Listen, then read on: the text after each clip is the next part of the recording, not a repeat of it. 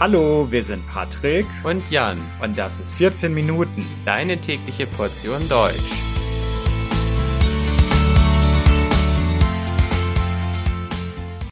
Folge 146 Das Jahr 2023 Krisen und Hoffnungen. Ja, liebe Hörer, das alte Jahr 2023 oder wie man auch sagen kann, 2023 neigt sich langsam dem Ende zu. Silvester steht vor der Tür und es wird Zeit, das alte Jahr nochmal Revue passieren zu lassen, nochmal zu überlegen, was alles so passiert ist im Jahr 2023. Ja, und dieses Jahr zu verabschieden, um das neue Jahr 2024 willkommen zu heißen. Und das Jahr 2023 fing bereits mit einer Katastrophe an, nämlich mit dem verheerenden Erdbeben in der Türkei, das sich bereits im Februar ereignete.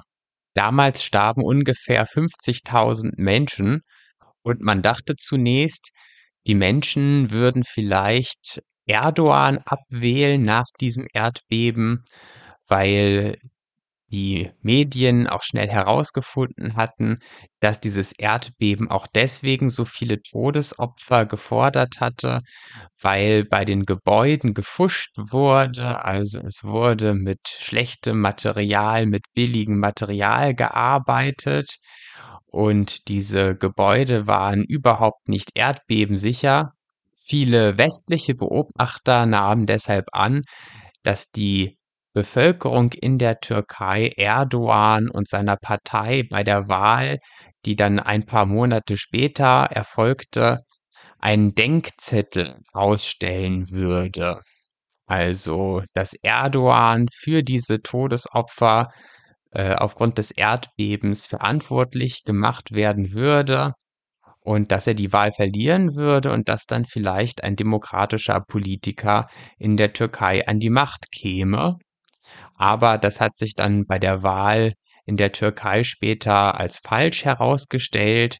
Erdogan hat die Wahl trotzdem gegen den Oppositionskandidaten gewonnen und es gab keinen Machtwechsel an der Spitze des Staates. Ansonsten war das Jahr 2023 wie auch das vorherige Jahr sehr stark vom russischen Angriffskrieg gegen die Ukraine geprägt. Die Ukraine begann im Frühjahr eine Gegenoffensive gegen Russland und da gab es vor allem ein Hauptereignis, das ihr sicherlich alle in Erinnerung habt, und das war dieser Wagner-Aufstand, der sich ereignete. Im Juni 2023 fingen die Söldner der Wagner-Gruppe an, einzelne Städte im Süden Russlands zu erobern und schließlich zogen sie sogar Richtung Moskau. Und alle haben gedacht, dass es schließlich zu einem Angriff dieser Wagner-Soldaten, dieser Wagner-Söldner auf die Hauptstadt Moskau kommen würde. Allerdings war dieser Aufstand der Söldnertruppen dann wieder schneller zu Ende, als man eigentlich gedacht hatte. Also Prigorschin, der diesen Aufstand angefangen hatte, der Chef der Wagner-Truppe, der äh, hätte eigentlich Moskau angreifen können und hätte versuchen können, Putin zu entmachten und ein anderes Regime in Russland zu installieren, aber er hat es schließlich doch nicht gemacht, weil er sich auf einen Deal mit Putin eingelassen hat. Ja, und eigentlich haben wir da schon gedacht, wie dumm kann man sein? Mit Putin kann man nicht verhandeln und er hätte vielleicht mehr Chancen gehabt, wenn er wirklich seine Truppen nach Moskau geschickt hätte, um Putin direkt zu stürzen. Ja, aber es kam zu diesem Deal und natürlich hat Putin diesen Deal nicht eingehalten, weil Prigozhin wenige Monate danach zufällig mit dem Flugzeug abstürzte. Und es gibt Vermutungen, dass eventuell Wladimir Putin dafür verantwortlich sein könnte, dass dieses Flugzeug abstürzte. Der Aufstand jedenfalls, den Prigozhin anzettelte, war bereits nach ein oder zwei Tagen wieder zu Ende und es war keine wirkliche Gefahr für Putin. Langfristig allerdings kann es sein, dass Putin und sein System dadurch geschwächt wurden, weil die Leute in Russland eben gesehen haben, Putin sitzt nicht so fest im Sattel, wie man eigentlich denken könnte. Und es geht tatsächlich die Chance, dass Putin vielleicht irgendwann gestürzt werden könnte. Im September 2023 kam es dann zu einem weiteren weltgeschichtlichen Ereignis. Die Region Bergkarabach wurde von Aserbaidschan eingenommen und in den Staat Aserbaidschan integriert. Und fast die komplette Bevölkerung, die dort gelebt hatte, also die armenische Bevölkerung, das Gebiet war von Armeniern besiedelt, die musste nach Armenien fliehen, weil die armenische Bevölkerung einen Genozid befürchtete. Also der Staat Aserbaidschan hatte sich vorgenommen, die armenische Kultur in Bergkarabach auszurotten und die Menschen entweder zu vertreiben oder zu assimilieren und dort lediglich die aserbaidschanische Kultur zu verbreiten.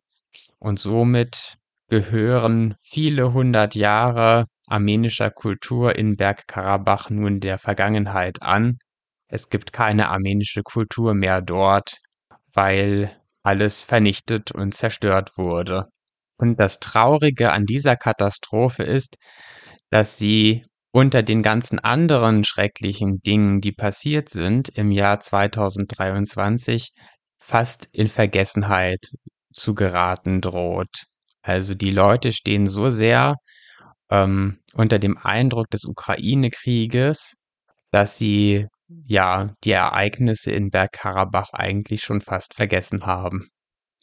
Und hinzu kommt dann noch jene Katastrophe, die uns in den letzten Monaten beschäftigt hat, nämlich der grausame Angriff der Hamas auf Israel und der Gegenschlag, die Verteidigung Israels, die dann wiederum sehr viel Leid und sehr viel Zerstörung im Gazastreifen und in der Zivilbevölkerung im Gazastreifen ausgelöst hat.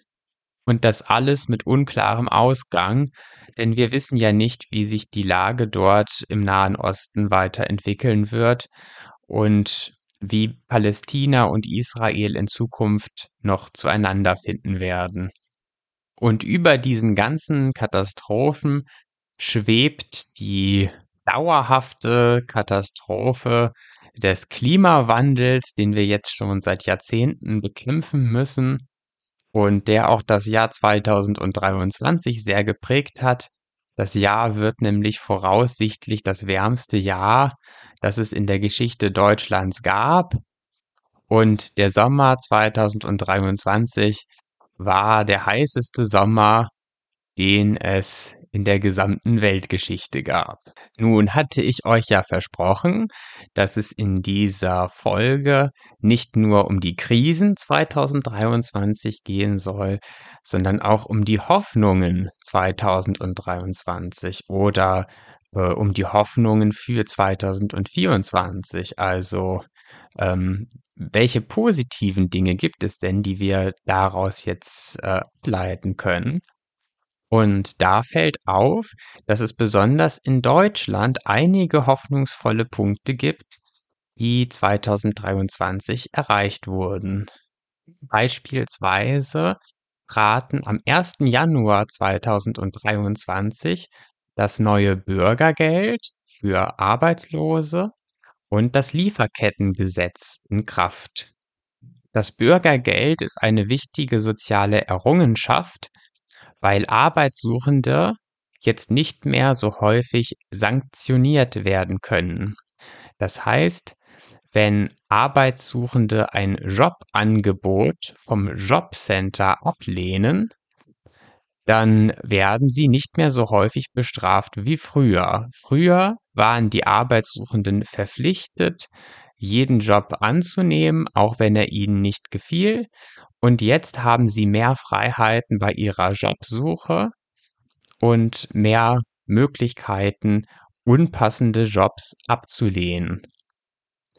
Das Lieferkettengesetz wiederum ist sehr wichtig, um Missstände und schlechte Arbeit im Ausland zu verhindern, weil die Unternehmen in Deutschland nach dem Lieferkettengesetz verpflichtet sind, ihre Waren, ihre Produkte so zu produzieren, dass sie auch im Ausland unter menschenwürdigen Bedingungen hergestellt werden können.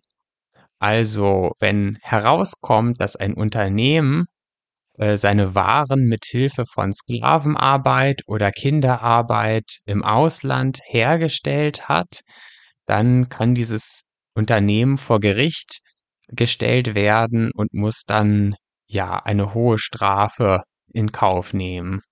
Auch dieses Gesetz ist also eine wichtige soziale Errungenschaft. Außerdem wurden in Deutschland die letzten Atomkraftwerke abgeschaltet. Also Deutschland ist jetzt ein Land ohne Kernkraft. Und im Kampf gegen den Klimawandel wurde das Deutschland-Ticket eingeführt. Ein Ticket für einen festen Preis von 49 Euro pro Monat, mit dem die Passagiere die öffentlichen Verkehrsmittel nutzen können. Also man bezahlt einmal diese Summe von 49 Euro und dann kann man alle Züge des Nahverkehrs in Deutschland benutzen und muss sich nicht mehr äh, darum Gedanken machen, für welche Strecken ich jetzt welche Tickets kaufen muss. Und dieses Ticket wurde auch gleich sehr gut angenommen und vielleicht bewegt es ja einige Leute dazu, vom Auto auf die Bahn umzusteigen. Und dann gab es auf internationaler Ebene noch einige wichtige Verbesserungen und Fortschritte im Reformprozess der katholischen Kirche. Und zwar haben der Papst und die Kirche die Segnung homosexueller Paare zugelassen. Und wenn man bedenkt, welche Länder katholisch sind auf der Welt, also auch die ganzen afrikanischen Länder, dann war das natürlich ein großer Schritt. Und der Papst hat nicht nur gesagt, dass die Segnung homosexueller Paare erlaubt ist, sondern er hat auch gesagt, dass die strafrechtliche Verfolgung homosexueller ein Unrecht sei. Und das ist natürlich sehr wichtig, weil es besonders in Afrika viele katholische Länder gibt, in denen Homosexuelle verfolgt werden. Und dort wird das immer mit dem Christentum und dem christlichen Glauben begründet. Und wenn nun der Papst selbst sagt, dass äh, Homosexuelle nicht strafrechtlich verfolgt werden dürfen und dass Segnungen Homosexueller zugelassen sind, dann macht es natürlich viel Hoffnung, für das künftige Jahr und die künftigen Jahre, dass vielleicht in Afrika dann äh, die strafrechtliche Verfolgung Homosexueller endlich abgeschafft wird. Ja, liebe Leute, das war es jetzt schon mit meinem Jahresrückblick Krisen und Hoffnungen im Jahr 2023 und die Hoffnung natürlich auch für das Jahr 2024. Und ich möchte natürlich, äh, dass ihr eine schöne Silvesterfeier habt, wünsche euch alles Gute für das Jahr 2024 und wenn ihr uns unterstützen wollt, dann könnt ihr uns natürlich auch gerne bei Patreon unterstützen. Und dann wünsche ich euch alles Gute und einen guten Rutsch ins neue Jahr. Tschüss!